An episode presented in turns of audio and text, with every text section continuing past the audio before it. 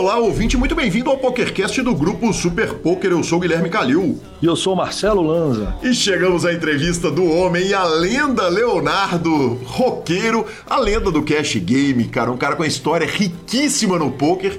E é com grande satisfação que hoje você vai ouvir meu bate-papo com esse cara absolutamente espetacular. Lembrando que o PokerCast é trazido a você por Bodog Suprema Poker, Pay for Fun e pelo Stars Club perguntas, participações, sugestões, promoções e comentários. O nosso e-mail é pokercast.gruposuperpoker.com.br, Instagram e Twitter, arroba Guicalil e arroba Lanzamaia. Nosso telefone é 31 97518 9609. Nós vamos à sessão de notícias, mas não sem antes falar da Suprema Poker. Suprema Poker é a casa do poker online do Brasil e tá rolando a série COS e era sobre isso que eu ia falar no programa de hoje, mas aí eu recebi uma mensagem maravilhosa da Suprema me contando que agora as contas verificadas já estão funcionando, principalmente nos cash games mais high stakes. Claro que isso aí vai descendo, né? Uh, vamos espalhando por todos os lados e logo, logo você vai poder jogar todo mundo com conta verificada. Absolutamente sensacional. Parabéns a todos os envolvidos, inclusive ao senhor, Marcelo Lanza. Parabéns a todos os envolvidos. É só chamar o pessoal da Security, fazer o cadastro certinho lá, verificar a sua conta e meter bala. Mas, lembrando, igual o senhor falou, domingueira vai ter 2 milhões de reais garantido a 590, tem satélite para todo lado, então a turma também não pode perder essa parada. Ó, eu vou combinar o seguinte: qualquer entrevistado do PokerCast que arrumar três dígitos ou mais, nós vamos botar um áudio dele no programa. Vai gravar o áudio pra gente e nós vamos botar. Então é o seguinte, já, já fica avisado que talvez você queira ganhar só 99k, porque se você ganhar 101, eu vou lá correr atrás de você pra você mandar áudio pra gente. A escolha é sua, né? exatamente, exatamente. Vamos para as notícias, pessoal. Bora de notícias. Bora, cara. Bora de. É, loucura total, né? Ah, tiroteio para todo lado. Cara, e só dá Brasil. Você já falou, a gente fala há quatro anos que não adianta, que não dá para falar todos os resultados, então separei alguns maravilhosos, começando pelo resultado do Rodrigo Celouan, que cravou o evento 44 High, arrumou 440.493 dólares apenas o rapaz. Aí temos Pedro Garanhani, que cravou o evento 35 High, 161 mil dólares. Aqui só pegando de seis dígitos para cima. Gustavo Dias, o Gan Dias, arrumou 103 mil 966 dólares. Renan Aziz está voando de novo, bateu mais um high roller. Uh, o Leocir Carneiro fez um post absolutamente espetacular. Ele foi campeão do evento 44 Low 215 No Limit Hold'em, 64.622 dólares. Leocir um gigante, né? Um, um monstro do poker. E aí, Lanzinha, hoje eu abro o meu Instagram na hora que eu tô dando aquela acordada ali, organizando minha vida, né? Começando a organizar minha vida profissional. Então é o seguinte, levei 12 anos para ganhar o meu primeiro scoop e um dia, 24 horas para ganhar o segundo. Que homem! Isso que o povo gosta, hein? Maravilha. Depois que abriu a porteira, né? Exatamente, exatamente. Potencial de arrumar mais uns dois ou três no mínimo na série. E o fantástico pai da série, Tawan Aves, ex-número um do mundo, abriu mão da primeira colocação do mundo pra ter um filho, mas já voltou para os Feltros, arrumou 72 mil dólares no evento número 46 High. Que gigante, cara, que demais. O que é que o Brasil tá fazendo? E parabéns, a gente deixa aqui no PokerCast o nosso parabéns pro Tauan, que foi um paizão e que demais, cara. Fizemos um post ali em homenagem a ele lá no Super Poker. Que homem, maravilhoso. É, e a todos os outros brazucas que estão forrando, nós ganharam a primeira vez, nós nem não dá para colocar mesmo, gente. Inclusive, João Fera cravou o seu primeiro scoop essa Verdade. semana. Forra grande, João, parabéns, meu mano. O Alisson também, que é um cara do, do cash caro, o Rafael, cravou o primeiro dele. Tem uma galera, o Alisson Lindsay, tem uma galera que tá cravando o primeiro, uma galera que tá cravando o segundo e uma galera que tá destruindo o scoop. É, basta dizer que ontem tinham 33 títulos brasileiros. O Brasil está muito longe do segundo colocado, salvo engano, era a Inglaterra com 11. Vamos que vamos, que continue assim, né?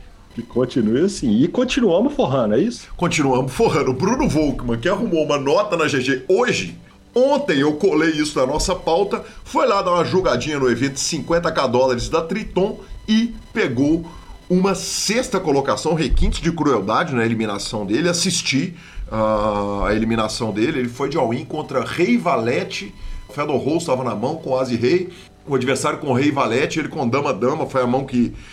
Não foi a mão que o eliminou, mas foi a mão que deixou ele ultra short, requintes de crueldade, mas pela sexta colocação arrumou 303 mil dólares, não pode estar tá ruim. Esse torneio foi jogado no Cassino Gran Via de Madrid e eu tive lá, cara. Quando eu fui em Madrid, obviamente, o meu falecido pai, quando chegava nas cidades que ele não conhecia, ele pedia para ir conhecer os estádios, né? Eu peço para conhecer os cassinos delas, obviamente. E conheci o Gran Via, cara, que tem um poker room pequeno, mas bem legal. E parabéns ao Volkman, cara, que gigante. Monstro. Monstro e, e, e o chato apronta de novo, né? É, cara. É... Só que dessa vez matando os outros no heads up bizarro, né? Bizarro. Uh, o Tom Duan foldou a terceira batalha. A gente falou na semana passada que ia ter o duelo entre ele e o Duan. O Duan uh, argumentou o seguinte: conflitos de agenda. Não poderei julgar com o Phil Helmut. Seria legal demais assistir, assistir os dois jogando, mas quem entrou no lugar foi ninguém menos que a lenda vencedor de três braceletes, 24 milhões de dólares ganhos uh, em torneios ao vivo 24 do mundo em ganhos de torneios ao vivo, o Scott Seaver. E vale dizer o seguinte: o, ele tem 24 milhões de dólares, o Phil Helmut tem 28 milhões de dólares ganhos de torneios ao vivo. Ou seja, o Scott Seaver é um nome dos gigantes. Você não conhece ele, é, é, é um dos monstros do poker. E ele entrou pro duelo. O duelo era 400 mil dólares do Helmut, né, que ele já vinha ganhando. Né? Ele foi de 100, 100 para 200, 200 para 400. O Scott Seaver entrou e foi jantado com brócolis. Deu a lógica. O Phil Helmut agora tá 9 para 1. Ele ganhou 9 duelos dos 10 que ele jogou. E a revanche para o Scott Seaver. O Scott Seaver tem o direito de pedir revanche contra o Phil Helmut. Falou que iria pedir, que provavelmente vai pedir. E a revanche é de 800 mil dólares. Que homens. Ah, vai subindo, né? Exatamente. Ela vai subindo. É, é, a questão da regra, né, Lanza? Na verdade, na hora que o, o Duam sai, a regra é a seguinte: o jogador pode sair do duelo se ele ganhar três vitórias consecutivas, se ele fizer três vitórias consecutivas antes do round 4 ou duas vitórias consecutivas a partir do round 4. Então, o Scott Silver tem o direito de jogar de novo, já é o. Uh, eu acho o seguinte: eu acho que tenho quase certeza que se o Helmut ganhar a próxima, ele já pode ir embora. Eles não precisam fazer a, a, a revanche botando 1 milhão e 600 mil dólares cada um, não. Mas demais, cara. Muito legal essa, esse formato. É um formato que dá, dá notícia, é interessante. Parabéns a todos os envolvidos. E falando em mitos, teve o velho vídeo do fold do fundo do Negriano, né? Exatamente. Quem mandou lá no grupo do PokerCast, eu tô até abrindo o grupão do Telegram ali para dar crédito a quem mandou esse, esse vídeo maravilhoso confesso que eu vi os 32 minutos do vídeo de cabo a rabo. Ah, que coisa boa, cara. Eu tava achando que eu Inclu ia discutir essa parada sozinha. Quem mandou foi o Douglas. Douglas. Inclusive com o inglês muito fácil de, de, de, entender o inglês do negriano. Até para falar, o cara fala fácil. O cara é bom, exatamente, cara. O, e, e, e, aconteceu o seguinte: eu também assisti. Quem mandou esse vídeo foi o querido Douglas, que vai me encontrar lá no Rio de Janeiro, no BSOP. Isso aí não tem dúvida, estarei com ele lá. Se a única certeza que temos a respeito do BSOP é que eu vou tomar uma cerveja com ele lá. E ele mandou esse vídeo, cara, e. E é inacreditável, né, Lance? Eu, além de assistir o vídeo inteiro do Daniel Negrano, assisti também o Only Friends, que é o programa do Matt Burke, discutindo com o Landon Tice e com outros jogadores ali a respeito do Fold. A linha de raciocínio do Daniel é completamente coerente, né, Lanzinha? Eu, eu não gosto do fold, não saberia foldar, acho que as odds são grandes demais, estou de acordo com os, os caras lá, o Lennon Tice, o Matt Burke e a turma toda, mas, mas a linha de raciocínio dele é toda muito perfeita, muito bem amarrada, né? A construção da mão inteira, né? A forma como ele vai construindo a mão na cabeça dele, como ele vai explicando, ela tá muito bem amarrada. Eu acho que eu consegui entender, né? Devido às explicações dele, os motivos dele para foldar, mas realmente, se é o Lanza Maia lá, tava tudo na tela. Na hora do cara falasse, ah, win ou call. e eu ia demorar é, meio segundo para dar o call, porque, afinal de contas, eu sou o que a gente fala de recreativo, né? Exatamente. Então, o recreativo nessa hora ele paga mesmo. Cara, mas tem, tem uma coisa que o Negriano fala que eu achei muito curioso. O Negriano fala o seguinte: se você perguntar pro Patrick Antônio se ele jogou a mão certo, se ele jogaria do mesmo jeito, provavelmente ele vai falar que ele jogou errado. E ele fala que o jogo dele tem sido afetado por ele estar jogando contra uns caras muito recreativos. Eu achei isso uma das coisas mais curiosas da análise inteira da mão, Lazinha. Ah, pode ser. Porque muda muito a dinâmica, né? Sim. Você jogar contra um recreativo jogar contra um profissional que vai saber foldar, inclusive essa semana, é, Gabi tá perto de mim aqui, ela não vai deixar eu, eu errar. O Boteon, né? Boteon explica uma mão onde o cara chova 10k no River, né? Num torneio, dá um win de 10 mil fichas, o cara da esquerda dele dá o call de 10 mil fichas, ele chova 17 por cima, blefando um As 10 no bordo, se não me engano, As 7, 7, 5, Duque, sei lá. Tava, é, e ele blefou um As 10, ele, e ele explica por que, ele blefa As 10, porque ele sabia que o cara que deu o primeiro call, é, muitas vezes ele ia fazer esse cara foldar um As vala, porque era um jogador muito bom e tal, que se fosse um recreativo ele jamais faria isso. Então vai muito de encontro com esse tipo de coisa, que é essa análise do do, do perfil do jogador, ela influencia muito nas decisões, né? Maravilhoso, maravilhoso, sensacional. Uh, fizemos o Masterminds Curitiba, eu e meu querido Caio, eu preciso dizer o seguinte, foi uma transmissão longa. Horas, né? Sabe? Horas. Você lembra da Marley Cordeiro, a Marley Spragues falando, cara, estrutura boa significa longo. Foi isso, foi isso. Foram 10 horas de transmissão. Uh, o evento foi incrível, mas a galera foi fazendo deal, foi fazendo deal, o torneio acabou perdendo um pouco de competitividade ali no final, mas de qualquer forma foi uma forma bacana de apresentar o clube de Curitiba para o Brasil inteiro, o H2 Curitiba, e foi maravilhoso. Então, parabéns ao, ao Álvaro que ganhou o torneio, foi muito sensacional. E por último, morreu Bob Tiafone, é um autor de livros que hoje em dia, preciso admitir, eu tenho alguns livros dele aqui Nada do que ele escreveu na época já não acrescenta mais ao poker moderno. Ele tinha 81 anos de idade. Uh, o livro dele, Improve Your Poker, que eu li, eu abri para ver a data, foi em julho de 2007. Vê se eu tô, tô lendo há muito tempo sobre esse jogo, Lazinha. Uai, o senhor tá lendo deve ter resolvido na época. Exatamente. E, porque, se eu não me engano, em junho de 2008, o senhor arrumou um terceiro no VSAP Main Event. É, foi na verdade em 2008, exatamente. Foi 2008. em novembro de 2008, novembro. um ano e meio depois, né? Então eu já estava estudando o jogo bem naquela época. Aquele evento que eu sou o terceiro do BSOP é quando o PokerCast vai para o ar pela primeira vez. Ele escreveu vários outros livros de poker, então fica aí só uh, os sentimentos aí, a, a, a família e uma queira ou não queira, o mundo do poker acaba perdendo com a ida de Bob Tiafone. A Gabi corrigiu aqui, falou que é outubro, tá? Porque ela, esse terceiro seu é o primeiro é o dela. primeiro então, dela. É... Então, Perfeito. No, segue, segue no, novembro é PokerCast no ar. Então, justo. maravilhoso, maravilhoso. E Bora. antes da entrevista, vamos para a palavra da Pay for Fun, que acaba de fechar contrato com um novo piloto. Os caras gostam de piloto pra caramba, viu, Lazia? E agora foi Felipe Barrichello, é o novo representante da Pay for Fun. Ele é sobrinho de quem você está pensando, professor e ouvinte. Uh, ele é sobrinho do, do Rubens e o cara simplesmente é tem 16 anos de idade, é bicampeão brasileiro, é vice-campeão sul-americano de kart, piloto de Fórmula 4 e legal demais. Então, parabéns a Pay for Fun, que tem cartão pré-pago. Douglas uh, precisou de um help ali no, na Pay for Fun. Já tá tudo resolvido. Douglas também é um cara sensacional, né, cara? Ouvinte nota 10. E quando você, ouvinte, trabalha com a Pay for Fun, com qualquer de um dos patrocinadores do PokerCast, você está ajudando a manter o PokerCast no ar para sempre. Muito obrigado. Brilhe com a Pay for Fun e ficamos com a palavra de Rodrigo Garrido. É, ficou assim impressionante como tá rápido, né, Gui? profissional tem uma rotina, mas o amador que às vezes está ali só um tempinho, né? Apareceu uma brecha no, no dia, ele tá afim de jogar, ele tá afim de, de sentar um pouquinho no computador. Ah, pô, mas putz, não tem as fichas, vou ter que pedir, vai demorar duas horas, já vou perder o tempo que me sobrou. Não, vai lá, faz que rapidinho tá na conta e como aí começa a jogar. E agora sim, vamos para a entrevista de Leonardo Roqueiro.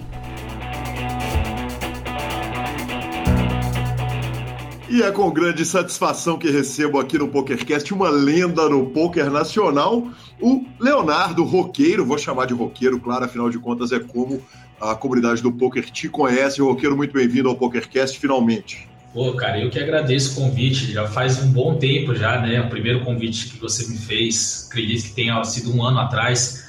Tava meio atolado ali no, no grind ali por conta das races ali do, do Party Poker, mas graças a Deus as coisas se normalizaram aqui. A gente tem um, bate, bater um papo mais tranquilo, né? Sem, sem pressa, enfim. Acho que vai ser bem, bem bacana, cara. Não tem nenhuma dúvida. É importante dizer o seguinte: quem me deu primeiro, quando eu estava em São Paulo procurando uma entrevista lá, foi nessa ocasião, eu te chamei. Quem deu a ideia foi ninguém menos que Marcos Sketch, que falou, cara, o, roqueiro tem que ir. Eu falei, cara, tem toda a razão, o roqueiro tem que vir.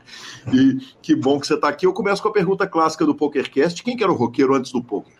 Cara, o roqueiro era um, um rapaz que sempre trabalhou desde cedo com, com os pais, né? Meu pai sempre teve uma empresa aí de, de coberturas e todos, né? Começou aí nesse ramo. É, comecei a trabalhar com ele desde cedo, ali por volta dos 13 anos, mais ou menos, já na, monitorando um pouco produção, um pouco financeiro. E um cara sempre muito alegre à medida do possível, um pouco tímido, né? Meio receoso ali, meio envergonhado. Mas cresci, graças a Deus, num lar que é o, bem importante assim para mim, estrutura familiar, né? E conhecendo o poker ali já, já em torno lá dos 18 anos, né? Então, nesse meio tempo aí, é, procurei fazer sempre as coisas de bom grado, né? Como, meu, como meus pais me ensinaram, fazer as coisas com excelência. Características que, que com certeza me fizeram, fizeram a diferença quando iniciei aí no poker. Me convá um pouquinho antes disso. Me conta quem que era o menino roqueiro, qual era o plano. Quer dizer, quando você tinha é, 12, 13, 15 anos de idade, o que, que você queria ser? Roqueiro? ah, essa é clássica, né, cara? Se parar pra pensar, eu acho que nessa época aí todo mundo é, tinha um pouco essa, essa imagem aí de, de ser um rockstar, né? De, enfim, me vestia, curti, sempre curti rock, né? Então, acho que era. Mas eu nunca tive muito claro questão assim de, de profissão, cara. Eu nunca tive muito claro para mim, para ser sincero, em relação, pô, o que, que eu quero ser quando crescer, né?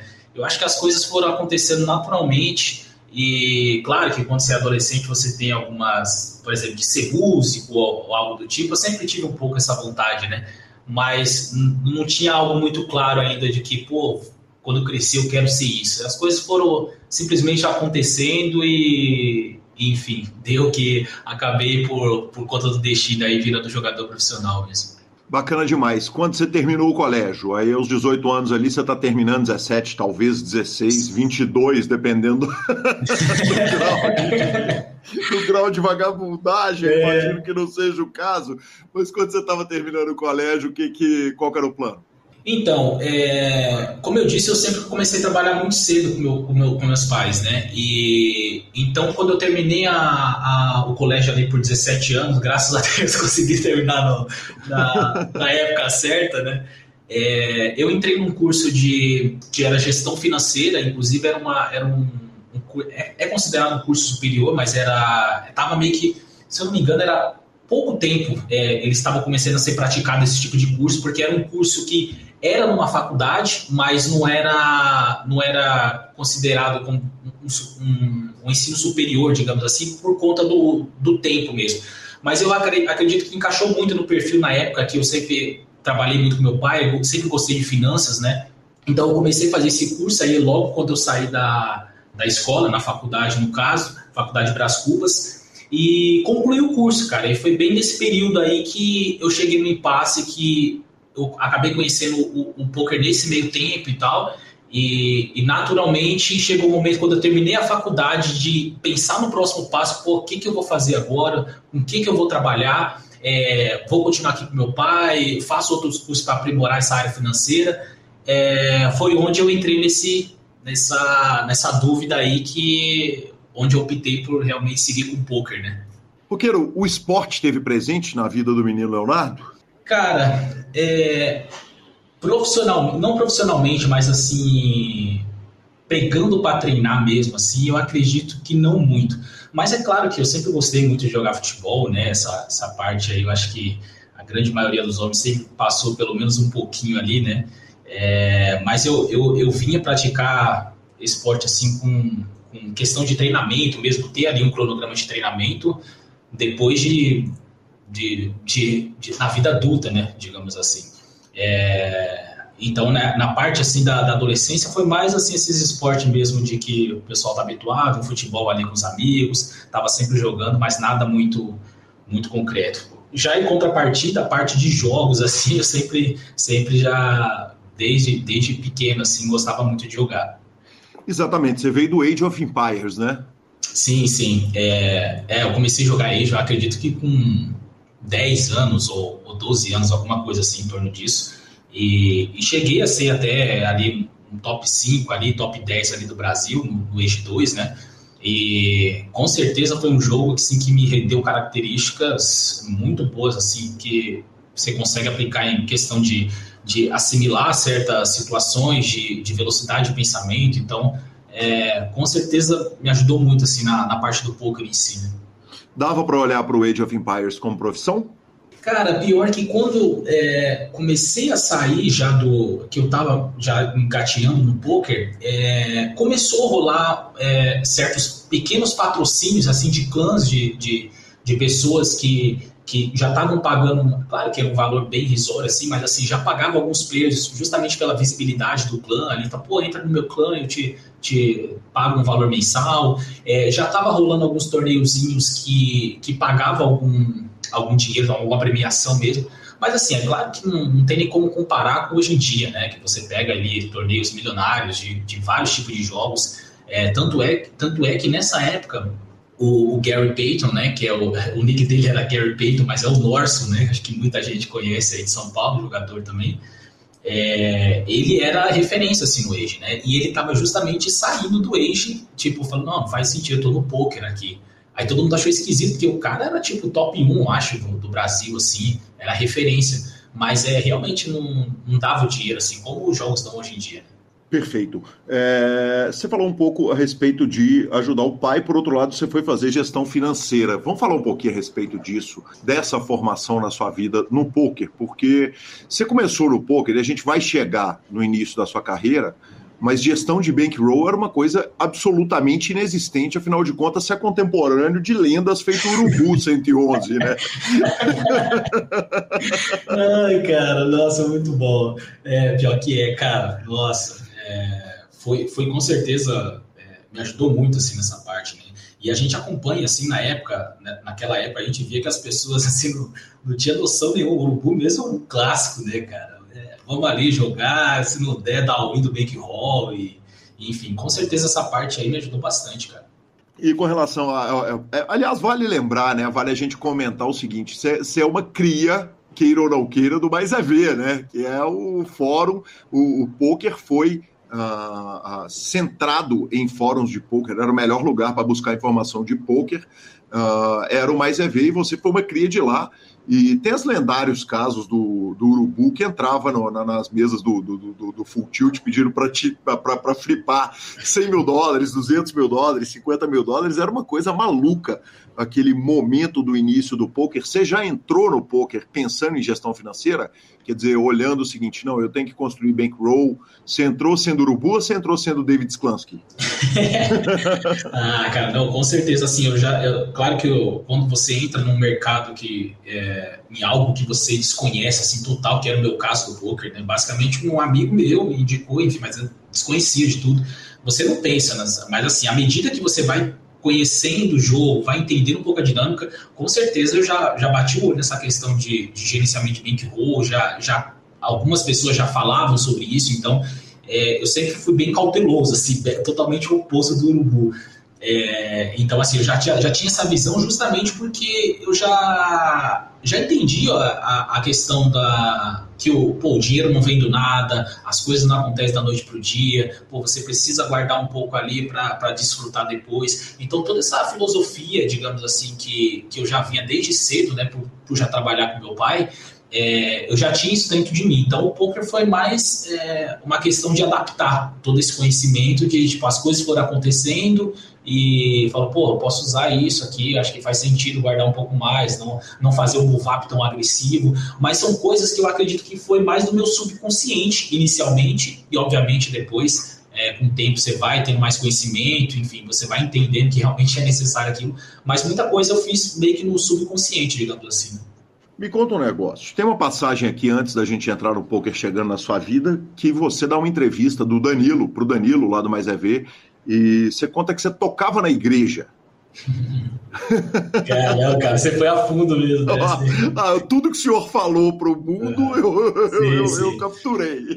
Não, mas isso, isso aí, assim, a fundo, eu fiquei curioso pelo fato de você saber, mas assim, não é nenhuma novidade, né? Eu sou, eu sou católico, eu toco na igreja até hoje, inclusive. Então, assim, desde cedo eu toco teclado e canto. Uhum. E, assim, foi uma coisa que sempre, minha mãe sempre arrastou a gente né, para a igreja, assim, de, de, de, praticar. Então, eu comecei a tocar desde cedo, com, com 10 anos, 9 anos, assim, eu já cantava, meio que o pessoal estava cantando, já ia junto, aí fui aprendendo teclado. E, e, assim, hoje, até hoje, eu toco nas missas, né? Então, é, é algo que estou tentando passar um pouco agora dessa digamos assim, filosofia de vida, né, com meus filhos agora, com família e tudo mais, e é algo que eu pratico até hoje, cara. Que legal, que legal. Uh, me conta um negócio. A pergunta clássica do PokerCast é se você ser um profissional de poker foi um problema na família, mas no seu caso é claro que eu tenho que perguntar se você ser um profissional de poker foi um problema na igreja. Cara, no, é, não... explicar para a mãe é fácil, eu quero Sim. ver explicar para o padre, pô. É, pior que é mesmo, pior que é mesmo. Mas é, eu vou ser bem sincero, cara, no começo, assim, nos primeiros anos da minha vida, é, foram pouquíssimas pessoas que realmente sabiam o que eu fazia, né? Obviamente, é, meus pais são é, um deles, assim, e, e, a esposa que eu sou casado, casado hoje há, há cinco anos, eu tô com ela desde os 17 anos, então assim, ela acompanhou toda essa trajetória ali, desde a época ali da, da indecisão, de que, pô, será que vai dar certo e tal. Então, assim, até os próprios, meus próprios sogros, meu sogro, minha sogra, assim, não sabia exatamente o que eu fazia, né, pelo fato de sempre estar tá sempre trabalhando com meu pai e tal, então eu sempre fui muito pelo fato de ter uma característica de ser um pouco mais fechado também, eu não, não gosto de ficar explanando as coisas assim, é, pouquíssimas pessoas ficaram sabendo de fato que eu vivia de poker ali, eu posso dizer, nos primeiros cinco anos de carreira, cara. E então, assim, naturalmente, assim, uma pessoa ou outra ia sabendo, mas assim, nunca me chegaram diretamente perguntando, pô, você joga mesmo assim? Isso demorou alguns anos, cara, para ser mais comum, assim, como é hoje em dia, por exemplo. Tô na academia aqui do, do, do condomínio e tal, pergunto, pô, o que, que você faz? Eu falo, não, jogo um pouco profissionalmente natural, assim. Mas antigamente eu era bem receoso de falar, acho que. É, não sei, é, acho que pela atividade em si não era muito conhecida e ter que ficar explicando, muitas vezes eu não tinha muita paciência, então é, não, não tive tanto problema em relação a isso pelo fato de ficar um pouco mais calado mesmo. Uh, um, tem um problema aí grave na sua fala que é o seguinte: seus sogros não sabiam o que, que você fazia, mas a primeira pergunta que o pai faz para a filha quando ela arruma um namorado costuma ser o que, que ele faz, né? Gravíssimo, gravíssimo. Não, eu, como pai, hoje fico imaginando, né? Eu me coloco exatamente do, do lado oposto ali falo: não, não existe isso, né? Mas eu acho que nessa época, ainda quando eu comecei, querendo ou não, eu trabalhava com meu pai, então acho que as coisas foram passando e, e quando, eu conheci, é, quando eu a conheci é, eu ainda trabalhava com meu pai de fato, né? Então no, no, eu não estava mentindo ou ofuscando alguma coisa. Foi que, como eu disse, desde o começo, ela tá desde ali. Eu comecei a jogar com 19 anos, eu acredito, eu já era profissional com 19 anos, mas eu comecei a namorar com 17. Então, assim, foram meio que dois anos que realmente eu trabalhei com meu pai e as coisas foram acontecendo é, bem progressivamente, né? De começando jogando lá de baixo até chegar ao ponto da decisão, enfim, coisa que eu acho que a gente vai conversar aqui. Mas então foi um processo que a pessoa vai simplesmente deixar passar e eles acham que acharam, continuaram achando que eu estava trabalhando com meu pai, mas não estava, né? No fundo, quem sabia mesmo o que estava acontecendo eram só meus pais e, e, minha namorada, no caso. Maravilhoso, sensacional, sensacional. Aquela história da, do pai da namorada que pergunta o que, que você faz, ela fala traficante internacional de drogas. O quê? Eu tô brincando, jogador de pôquer. é, tipo isso. E dá aquele alívio nos pais. Sim.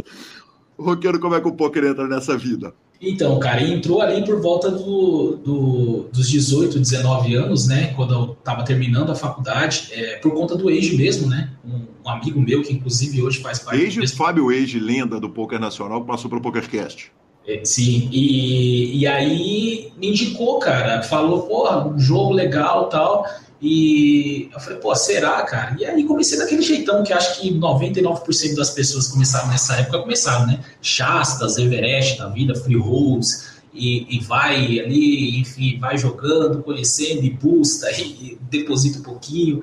E, e graças a Deus, cara, depois de, depois de alguns meses ali, começando bem de baixo, entendendo um pouco mais a dinâmica do jogo, chegou um momento que eu depositei mesmo 50 dólares, que eu falei, cara, se eu custar esse, eu não, não jogo mais, né? Não, e eu, eu acredito que eu ia seguir isso, cara, porque eu era bem, não muquirana, não sei se a palavra, talvez seja muquirana mesmo, mas assim, é, como era uma coisa muito incerta na época, questão de jogos online, pô, será que é roubado isso daqui? Então eu tinha uma certa insegurança em relação a isso. E eu falei, pô, eu vou depositar isso e se eu perder, eu nunca mais vou, vou mexer com isso. E aí, desde então, graças a Deus, cara, deu certo. Fui, fui, é, fui começando, ficando, fiquei um pouco, um monte de tempo break-even, um pouco down. Até que surgiu o Stake, né? Que era do Casoide na época do Mais EV, que era uma, um cara que já estava sempre ali é, postando gráficos, enfim, jogava bastante. Ele abriu um deal de stake, né? De um milhão de mãos para jogar em, em, troca de coach, né? Três vezes por semana. E eu acabei pegando e a partir dali que eu comecei a deslanchar, cara, que foi ali a, a realmente a virada de chave ali de, de tipo eterno break-even da NL25 para NL200 e aí da NL200 já comecei a dar um de NL400, é um K, enfim, e durante esses três próximos anos, assim, foi um ano que, que realmente deslanchei, assim, que fizeram uma, uma grande diferença na, na minha carreira. Porque um milhão de mãos é bom pra caramba, cara. Me conta como é que foi esse. É, vamos voltar nesse staking. Você contou em algumas entrevistas que você fez aqueles bônus, os poker strategy da vida duas vezes, depois deposita os 50 e aí você tá ali jogando, tá se virando com 50 dólares, quer dizer, jogando ultra micro stakes e, e surge um deal de um milhão de mãos. Um milhão de mãos é uma brutalidade. Quanto, quantas mãos, um, quantas mãos você joga hoje por dia? Então, cara, hoje é, Olha, esse ano eu acho que eu tô com uma média ali de umas 75 mil mãos por mês, a média, né? Claro que um mês eu jogo um pouquinho ali, um pouco a mais, um pouco a menos. E eu normalmente costumo jogar de segunda a sexta mesmo. Então, dividindo aí, é, não, não, vou saber, faz as contas aí, 75 uhum. dividido por 22, vê quanto dá aí. É, é, mais ou menos essa média que eu jogo, mas assim, cara, o ano da pandemia, que inclusive foi aquele, aquele ano que eu falei que não consegui dar entrevista, foi um ano bem atípico, porque foi um ano que melhorou muito o field e foi um ano que começou a rolar as races novamente no Vale Poker, coisa que não vinha acontecendo nos últimos anos. E eu já tinha tudo esquematizado na minha cabeça, assim. Falei, cara, eu vou sentar a bunda na cadeira, vou jogar 10 horas por dia, eu vou fazer isso e tal, no final do ano eu vou ganhar X. E estava muito claro, eu falei, pô, vou fazer uns três meses de teste, ver se faz sentido isso. E aí eu fiz o primeiro mês, cara, falei, puta, é isso mesmo, cara, dá. Fiz segundo mês, cara, dá. E, e aí esse ano, cara, que foi 2020, é 2020, é, deu uma média ali de, cara, quase 200 mil pontos por mês, assim, foi uma parada bem bizarra, que hoje eu olho para trás, assim, e falo, cara, não tem como ser sustentável isso, no sentido, assim, de, de ser bom pro corpo isso, sabe? Mas foi uma, foi uma experiência muito bacana, cara, para mim, assim, porque eu juntei todas, todo, todos os anos que eu tava de, no poker, né, de de questão de, pô, sempre gostei de volumar muito e calhou com, com a entrada no time, tudo, toda uma, uma estrutura em volta ali de falar, cara, vou jogar muita mão, não vou ter, basicamente não vou ter tempo de estudar, mas eu preciso que vocês revisem isso é, e, e corrigir pequenos links que pode fazer uma grande diferença. E, cara, as contas é essa, eu vou ganhar isso no final do mês e, cara, foi bizarro, assim, deu exatamente porque no cash a gente consegue ter um pouco mais essa previsibilidade, né? Diferente de MTT, que a variância é muito grande, e você não consegue ter, é, misturar exatamente assim, puta, se eu jogar tanta mão, mesmo que eu pegue uma variância ali, no final vou, vou ganhar mais ou menos isso daqui.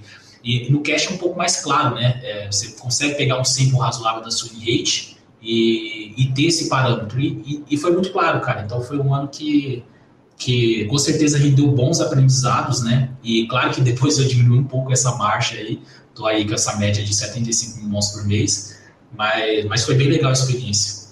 Roqueiro, é, eu vou quebrar um pouco a linha do tempo. Você falou a respeito do momento de pandemia, então a gente vai, vem para cá e depois a gente volta lá para o começo da carreira. É, você falou em jogar 10 horas por dia. E, e o cálculo de número de mesas que se joga normalmente é o seguinte: tem um ponto que é o ponto ideal do número de mesas que um jogador vai julgar, porque se ele passar daquilo, não adianta, ele vai ter que descer o stake para jogar mais mesas para ficar mais caro. grindando 10 horas por dia tinha efeito físico? Quer dizer, você sentia a, a, pancada, tinha efeito em casa, com a esposa, com os filhos? Quer dizer, o, o grind de 10 horas por dia foi tranquilo de fazer? Você sentava, trabalhava às 10 horas, levantava e tá tudo de boa? Cara, é bem interessante essa pergunta. É, esse ano de, da pandemia, cara, foi o, teve um mês ali no, em julho, que eu já eu comecei as races em fevereiro, se eu não me engano. Em julho eu passei o mês inteiro, basicamente, cara, juntou toda essa questão que eu não estava saindo de casa, é, tava grindando muito, que foi um mês, cara, que eu comecei a ter muita insônia, tipo, eu comecei até a ter uns sintomas meio que de depressão, assim, uma tristeza muito, muito grande e tal, e graças a Deus minha esposa sempre foi muito parceira comigo e eu nunca também me deixei muito afundar muito nesse tipo de coisa, mas assim, foi um ano, cara, muito desgastante. Muito desgastante em todos os sentidos, mentalmente, fisicamente, porque por mais que eu goste, eu sempre gostei muito de sentar a bunda da cadeira e grindar feito um maluco. É, cara, eu tava jogando 10, 11 horas por dia, assim, muita mesa, assim. Tava fazendo uma média de quase 1.500 mãos por hora, assim, que dá... Se você for levar como base o Zoom, por exemplo, do PS lá, quatro mesas, cara, ele dá uma média ali de umas 900 mãos por hora. Então, tipo, tava jogando referente a tipo seis, sete meses zooms, assim, às vezes até oito. Então é uma parada bem surreal. Então o desgaste físico era muito grande, cara. E consequentemente, é, até questão da, da, minha maturidade mesmo, eu acaba, acabava descontando, né, cara? A frustração do jogo em si, da, das down. Minha esposa estava sempre de, é, tava em casa, né, por conta da pandemia, por conta da minha filha também, que ela é, era nova também, tinha que cuidar dela. Então, querendo ou não, cara, você acaba descontando um pouco isso na família e com certeza ela, ela, ela sofreu um pouco né, em relação a esse tipo de coisa. Mas são coisas que, é, que você olha para trás e vê, pô, aconteceu, é, vou melhorar, sabe? E você vai procurando ferramentas e, e, graças a Deus, assim, melhorei muito, assim, em relação ao meu estado emocional, por exemplo, hoje, lidar com down swings, enfim, coisas do tipo. É, mas realmente foi um ano bem difícil, cara, bem difícil mesmo. Às vezes você, a pessoa olha ali um gráfico no final do ano, pô, o jogador tal, não sei o que, ganhou tal, mas, cara, por trás ali é, você não sabe, né, o que o cara passou. Então, realmente, eu acredito que eu fiz por onde, assim, os resultados que vieram. Eu interrompo rapidamente a entrevista com a lenda, o Léo Roqueiro, para falarmos do Bodog Poker. Bodog Poker tá chegando, é segunda-feira, e a Segunda Maluca é uma série de poker que tem várias edições por ano. Você tem a possibilidade de jogar diretamente os torneios ou se qualificar através dos satélites que começam semanas antes dos eventos. É a maior premiação sempre do ano. E a próxima Segunda Maluca é no dia 30 de maio, quando teremos lá no Bodog 19 eventos com mais de 1 milhão e 200 mil dólares garantidos, com bains a partir de 5 dólares e 50 centavos e mais aquelas mesas anônimas maravilhosas. Voltamos para a entrevista de Leonardo Roqueiro. Voltamos pro deal de um milhão de mãos com o Casoide. É, como é que funcionou o deal? Foi legal pra caramba, ganhamos, arrumamos uma nota, foi ali que deu para ver que dava para viver de poker? Ah, com certeza, cara, com certeza. Até então, como eu disse, é, eu tinha um sample bem, bem razoável, se eu não me engano, acho que era 500 ou 600 mil, 600 mil mãos de NL25 eu já estava break-even há muito tempo, cara. Então, assim, basicamente eu não era perdedor, mas era um recreativo ali que ficava no even, né? E você pensa ali, cara, 500 mil mãos ali, 600 mesmo, para quem grinda muito é muito tempo, né? Às vezes tem jogadores que jogam esse tempo aí em um ano, né? Então, é... E a partir dessa virada de chave, cara, de, pô, era, era, eram três aulas, eu lembro até hoje que eram três aulas semanais. Então, isso, diversos assuntos, né? Tanto live play, enfim e era uma coisa bem pessoal, assim, porque, se eu não me engano, ele pegou três pessoas só nesse deal. E eu nem sei se as outras duas conseguiram terminar o contrato, alguma coisa assim. Eu fui um cara que realmente foi, é, fez valer a pena, paguei o investimento para ele, foi muito lucrativo para ele, para mim também, porque eu cresci muito. E naquela época a gente não tinha as informações que tem hoje, né, cara? Porque hoje você tem opções de muitos times, é, conteúdos gratuitos de YouTube, Twitch, cara, naquela época o conteúdo era muito escasso, né? Tinha o Fórum Mais EV ali que era referência e tal, o pessoal compartilhava algumas informações, debate de mãos, é, tinha blogs do pessoal dentro do fórum, mas até mesmo o conhecimento do poker em si era, era uma coisa muito escassa. Então foi uma virada de chave muito grande assim para mim, que com certeza foi muito bom para mim e muito bom para ele. Tem uma expressão que é do poker, que é lá do começo do poker principalmente, que era o rakeback whoring, né? Que é tipo uma prostituição de rakeback, que o jogador vai fazer volume e ele não precisa ganhar porque o rakeback vai acabar dando dinheiro para ele. Você está falando de um período longo que você passou sendo break-even. Uh, você era break-even e estava forrando no, no rakeback? Quer dizer, o que que, de, o que que te manteve jogando sendo que você não era vencedor no jogo? Cara, manteve que o poker, é, nessa época, ele era encarado ainda, querendo ou não, como uma, como uma faculdade, digamos assim. Né? Eu não, eu estava testando, eu gostava de jogar, eu gostava de ver alguns conteúdos de poker, mas eu não vivia daquilo. Então, assim, era como se você, no final do dia, chegasse em casa e jogasse três horas de videogame na noite, no final da noite, porque você gosta de relaxar. De relaxar. Naquela época, o poker era como se fosse isso para mim, né? Então, é, eu tinha meu serviço, eu estudava, fazia as coisas que eu tinha que fazer e nas horas vagas eu jogava poker. Então, era basicamente isso. E, assim, eu, eu nunca entrei no poker como como hoje, pela visibilidade, toda a questão da internet mesmo, assim, de é, redes sociais e tal, eu acredito que muita gente entre no poker já com a filosofia de, pô, eu quero viajar o mundo jogar, porque o Yuri, porque o João Simão, os caras viajam o mundo, eu quero já entrar.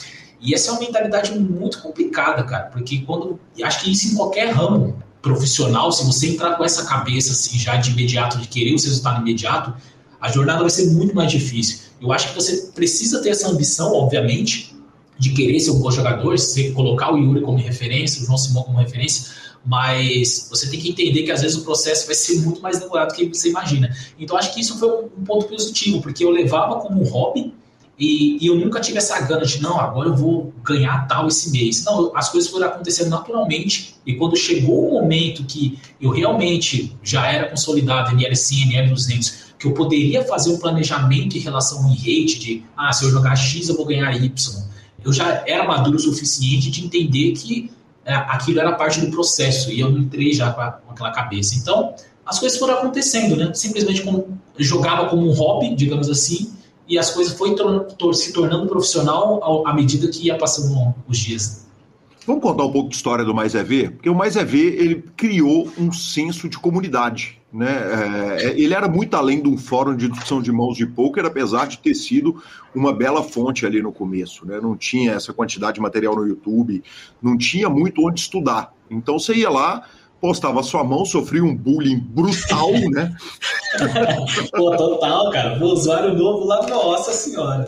Pessoal era. O bullying era pesado. Sofria abuso psicológico de todas as formas, mas de uma certa forma. Quem aguentava aquela casca. Aliás, eu tô, tô, tô, tô lembrando aqui, eu estava essa semana é, ouvindo um cara do exército mexicano falando numa entrevista, e ele falando o seguinte, cara, no, a, a, o nível de operação nossa era tão alto que a gente tratava muito mal o, o, soldado que entrava no primeiro ano, que quem terminava aquilo era casca grossa mesmo, e o mais é ver tinha mais ou menos uma coisa que era essa, né? Quer dizer, se o cara aguenta esse bullying, ele vai aguentar a variância. Sim, sim, com certeza. Porra, cara, mas é exatamente isso que você falou. É, era, era realmente uma comunidade, né? Tanto é que tinha um lá duas vezes por ano e tal, de reunir o pessoal. E, e é exatamente isso que você falou, cara. Né? A galera que aguentava ali as pancadas e tal, que se dava a cara tapa de aparecer num churras lá, sendo novato, depois de. O churras durou, tipo, pô, oito anos, quase dez anos, se eu não me engano, dez edições, assim. Então foi uma coisa que, inclusive, eu tenho amigos até hoje, assim, da, de lá, né, que foram no meu casamento, enfim, são amigos até hoje.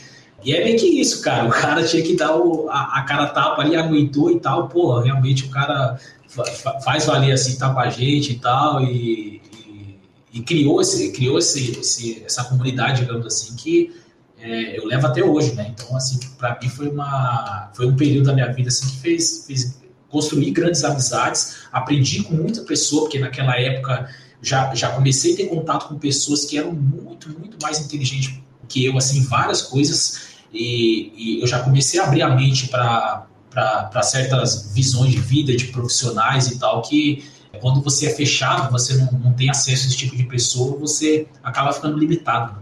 Perfeito, maravilhoso. Eu vou te pedir para lembrar alguma história de churrasco do Mais é V que não envolvam hábitos alimentares horríveis. Se você lembrar de algo, porque essa já foi contada algumas vezes no podcast.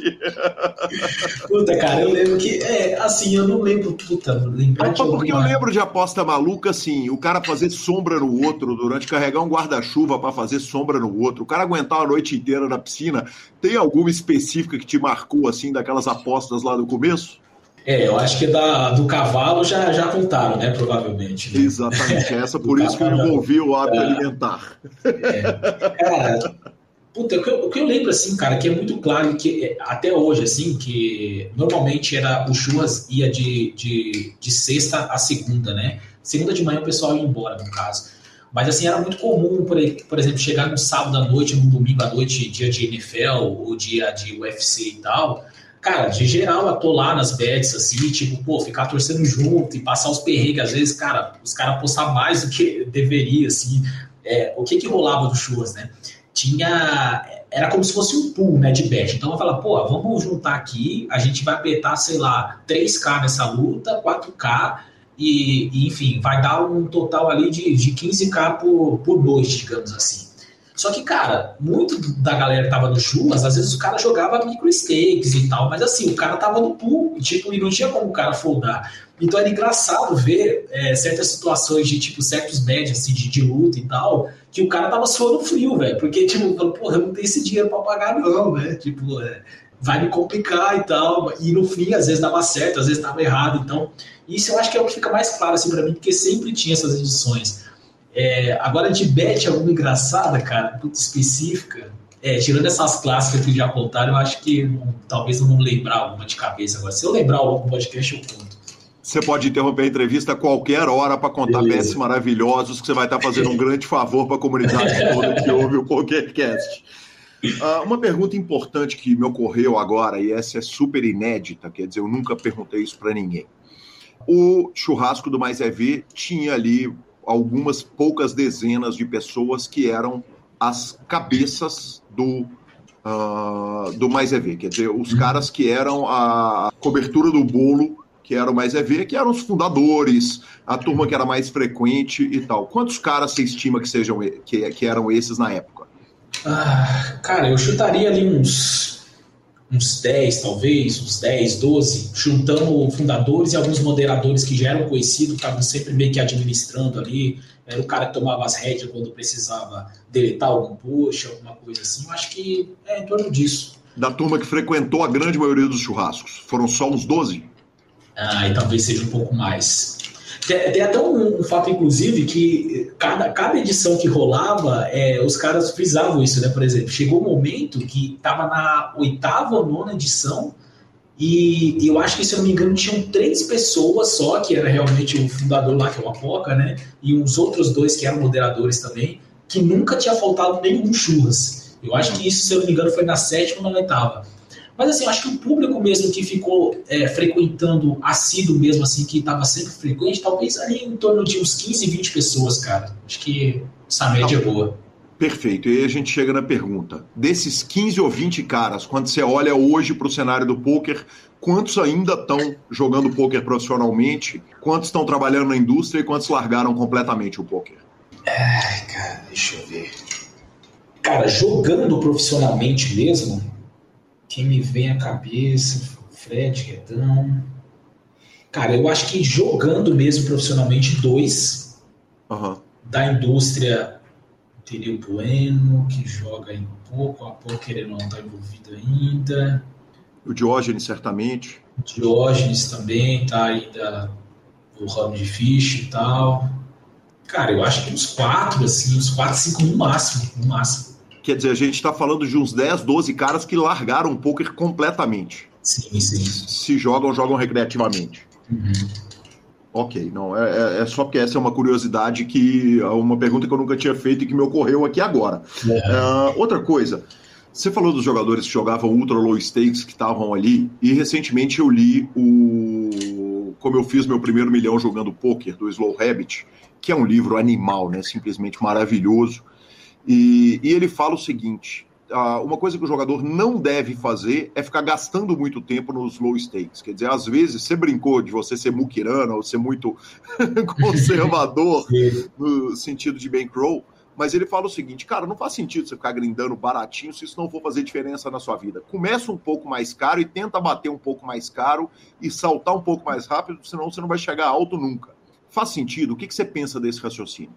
Cara, eu acho que faz sentido, é, até porque o dinheiro realmente está lá em cima, né? Assim, para os padrões brasileiros, digamos assim, se, é, você vai começar a ver o dinheiro ali na NL100, né? Talvez alguns até vivem de NL50 e tal, mas eu sempre encarei é, a parte dos micro street justamente que é como se fosse uma faculdade mesmo. Você faz, você faz ali um tempo ali para colher no futuro, mas dado é, essa opção que ele deu, cara, eu acho que se você tem condições, claro, você você deve começar mesmo realmente de uma NL50 da vida, NL25, assim, se você tem uma estrutura por volta de. Se você começar simplesmente porque você tem dinheiro, eu acho que você vai quebrar a cara em way, assim, vai ser. É, não vai ser isso que vai fazer a diferença. Agora, se você está entrando, por exemplo, você fala, pô, eu sou um cara ali que, sei lá, já estou bem de vida, eu quero começar no poker, é, eu tenho dinheiro para investir, ou tenho um coach aqui de confiança e tal, eu acho que não faz o menor sentido você começar lá jogando NL2, por exemplo. Eu acho que já dá para você começar no NL10 e tal. Eu acredito que faz parte do processo você começar no limite baixo, assim, porque você vai adquirindo certos, certas características que você tem que passar por esse processo de questão de cara, começar a entender que o, a, as downswing, por exemplo, tá certo que é dinheiro ali que você tá perdendo, mas chega um determinado momento que você entende que aquilo é simplesmente baince, você encara todas as downswing como baince. Então, por exemplo, porra, você, você chegar para um zinhão da vida e falar, cara, é, o zinhão chegar e falar, porra, perdi 15k hoje. Pô, mas uhum. é, que, que, limite que você estava jogando? Ah, ele era 5K. Cara, são três bains. Beleza, são 15K, mas são três bains. Então, essa percepção do dinheiro e, e bains em si é, é, uma coisa que você vai adquirindo com a medida que você vai jogando, vai, vai se sentindo confortável com o limite. Então, você dá esse pulo também direto para NL100, por exemplo, da, mesmo que você tenha uma condição financeira, eu acredito que você pula certas etapas que são importantes para você desenvolver, para você criar essa resiliência de aprender a lidar um pouco mais com essa, com essa perda financeiramente, digamos assim, e criar uma, uma, uma força que você vai entendendo ali que cada etapa tem sua etapa. Mas eu concordo com a parte que não, é, não, não pode, não faz sentido você ficar preso lá infinito no limite, igual eu joguei, por exemplo, 600 no monge NL25 da vida.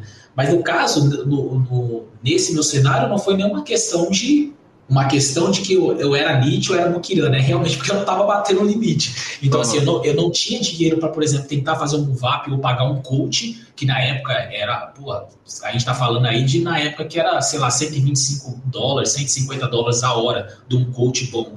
Eu jogava mineiro 25, basicamente meu Big Roll era tipo 500 dólares, 400 dólares. É, então, é 500 dólares não, mil dólares, acho que é um pouquinho mais. Mas mesmo assim, então, é, eu não tinha condições. Então, ou era isso, ou eu fazia um deal de stake, alguma coisa que realmente pudesse jogar mais caro, que foi o caminho que eu tomei. Mas com certeza, ficar preso no, no micro stakes ali não faz sentido. Assim. Se você está se tá batendo bem, cara, você vai ter que fazer move up justamente para você chegar nos limites que é onde realmente começa a dar dinheiro. Né? Perfeito. Existe. Qual, qual limite você joga hoje, Roqueiro? Hoje eu estou jogando 500. NL 500. Ok. Uh, existe um limite de conforto? Quer dizer, chega num ponto que você começa a fazer uma grana e que essa grana está suficiente, eu pago minhas contas, dá uma sobrinha, e aí não faz sentido eu subir, eu vou ficar por aqui mesmo porque vai me dar conforto e me dar segurança para continuar minha vida? Cara, com certeza, com certeza. E eu acredito pra, que no Brasil esse limite ainda é 200 hoje em dia, né? Principalmente se a gente considerar que o dólar está quase 5.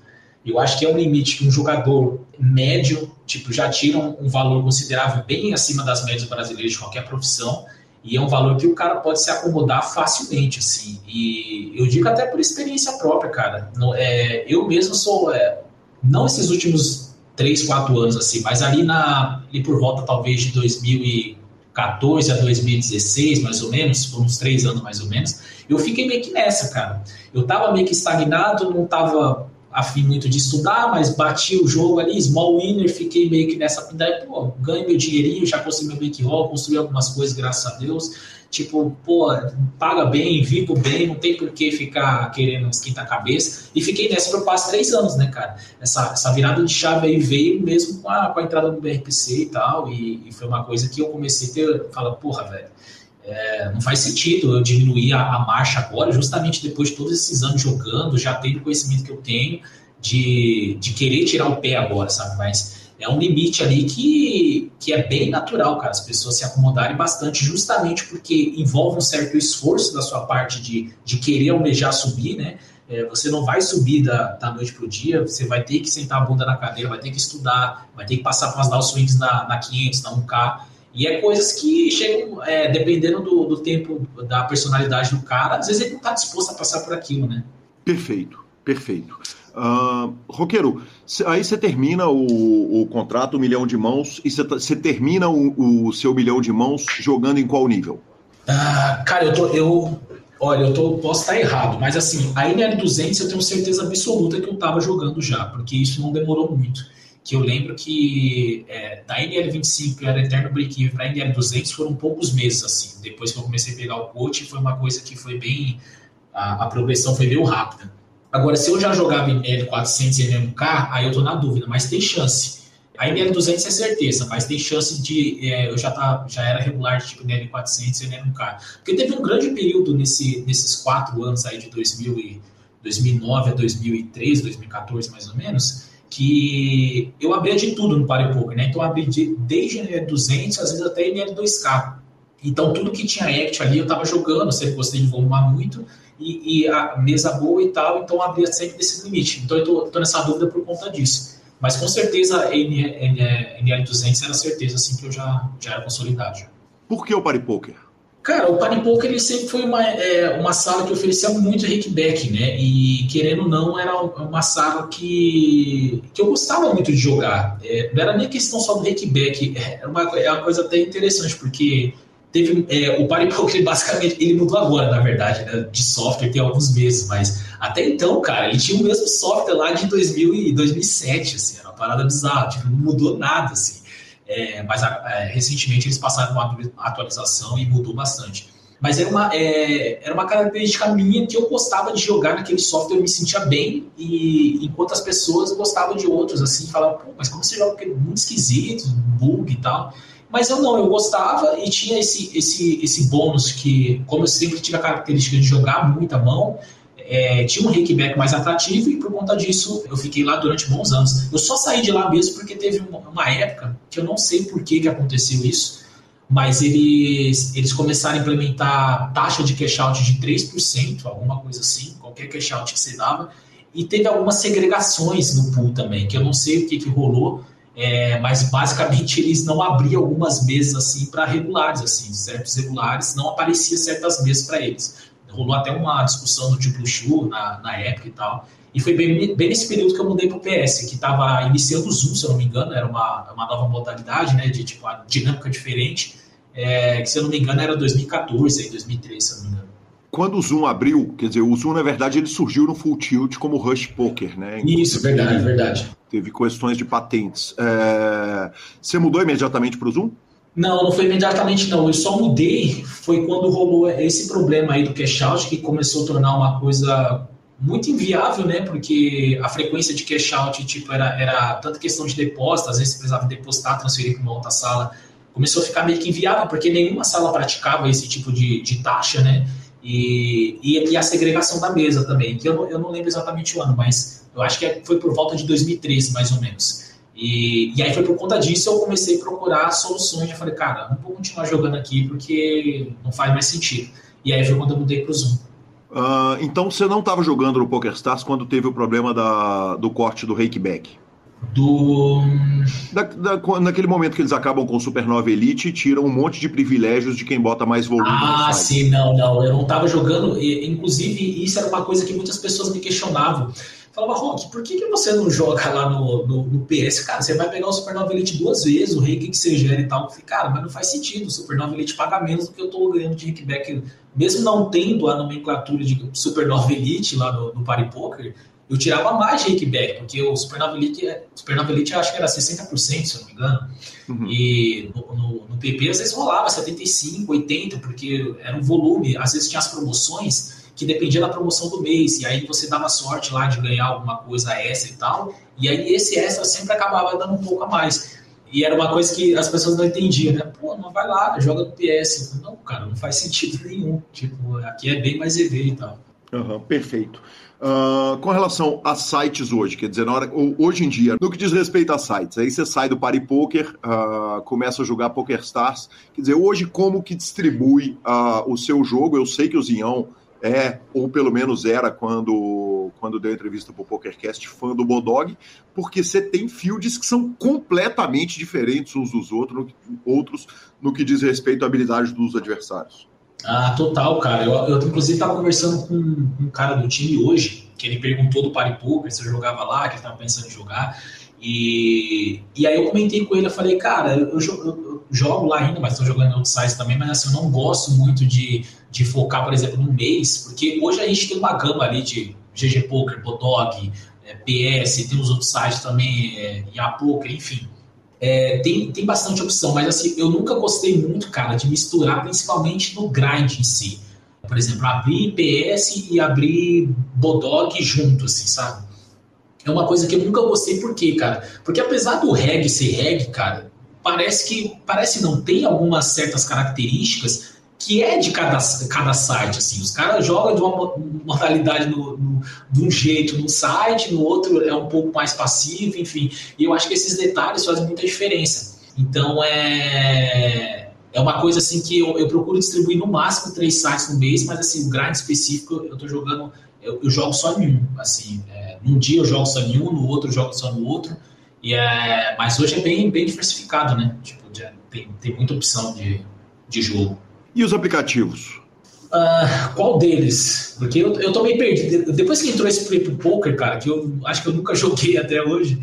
Aham, é, não, essa é a pergunta. Surgiu, dizer, é, chegou, um chegou o PP, assim. aí veio a Suprema em cima e, e, e que hoje tem é, é, um volume até maior sim, de, sim. de action no Brasil. Hoje eles têm é, um alcance até maior. Você não quis dar uma conferida no que estava rolando, porque o field é bizarro, né? Sim, sim. Não, eu, eu, eu, cheguei a olhar assim, cara, faz, faz um bom tempo isso daí, mas pelo que eu percebi, pelo menos na época, era, era um jogo, pelo menos no Hold'em, não, era, não tinha uma action bem decente comparado com online. Então, por exemplo, cara, você joga, eu era regular de NL200, que seja, aí tipo, você vai jogar no aplicativo, pô, você, se é em reais, você tem que jogar ali referente a NL200 pelo mês, então teria que ser uma NL1K, por exemplo. É, e eu percebia que o jogo mesmo estava mais no Omaha, né? Pelo menos na época, não sei como é que tá hoje em dia, faz, faz um tempinho já que eu não abro. Mas eu, eu não via tanta action assim, então não fazia muito sentido é, para mim é, jogar lá ou, ou, gastar energia jogando lá, sendo que eu poderia jogar online e tal. É, online não, na, nas outras salas e tal. Então eu nunca, eu nunca gastei muito tempo com isso daí, não, assim, na, na, parte dos aplicativos em si, mas é totalmente o oposto de Omaha, né, cara? Porque eu tenho amigos aí, o Fred é um deles, né? Que, cara, tá com o time lá, tá com o Forbet e tal, e parece que a parada explodiu mesmo, assim, tem uma action insana e tal. Queria eu que tivesse em holder também, mas até onde eu sei não tem, né? Então eu prefiro ficar ali no, no feijão com arroz ali da, do PS, PP, Bodog da vida.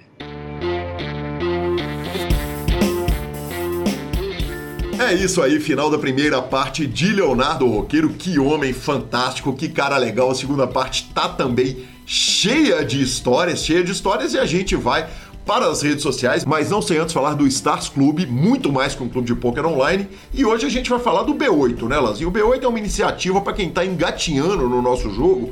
Então é a forma correta de você apresentar o poker para o seu amigo que está ali interessado em começar a jogar. Conta um pouquinho a respeito disso, professor. Exatamente. O nosso bônus de 8 é um bônus onde a turma, vamos falar, que joga free roll, que nunca depositou, que ainda tem aquele receio inicial né, de começar a colocar o dinheiro. Ele entra no nosso Clube B8, ganha R$ reais para poder testar a plataforma, para poder jogar, para poder se divertir. E com isso a gente acha que a gente consegue dar um, um, um empurrão, vamos falar assim, uma ajuda para quem está começando e ao mesmo tempo ele poder sentir o que, que é de fato jogar, né? Jogar com dinheiro mesmo. E daí saem, sai, sempre sai uma turma que, que, que vai crescendo, né, cara? É, é demais, né, cara? É absolutamente sensacional. É esse trabalho de fomento do poker lá na base é o que faz Curitiba receber o Masterminds hoje, que paga 66 mil reais pro campeão, né? Exatamente.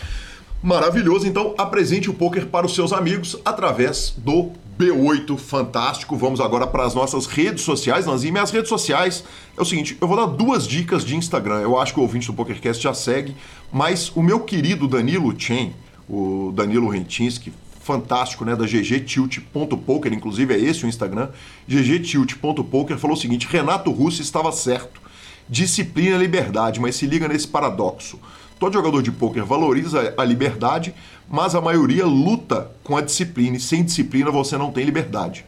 Se usar a liberdade de estudar e julgar só quando tiver vontade, você vai acabar não fazendo o suficiente para viver de pôquer. Se usar a liberdade para trabalhar o mental game só quando tiver vontade, você não vai ter a performance para viver de pôquer. Assim, liberdade não dura muito, porque você vai precisar arrumar um emprego para pagar os seus boletos. A disciplina é o preço que você paga pela sua liberdade. E ele termina o post falando o seguinte: e ter disciplina é uma questão fundamental no game, porque às vezes a mentalidade é mais importante do que a técnica. Cara, eu achei tão sensacional esse post que eu trouxe ele aqui para o PokerCast e por fim, eu recomendo também o arroba Sir12, é o Gui12, fantástico Gui12, que está fazendo um scoop fantástico.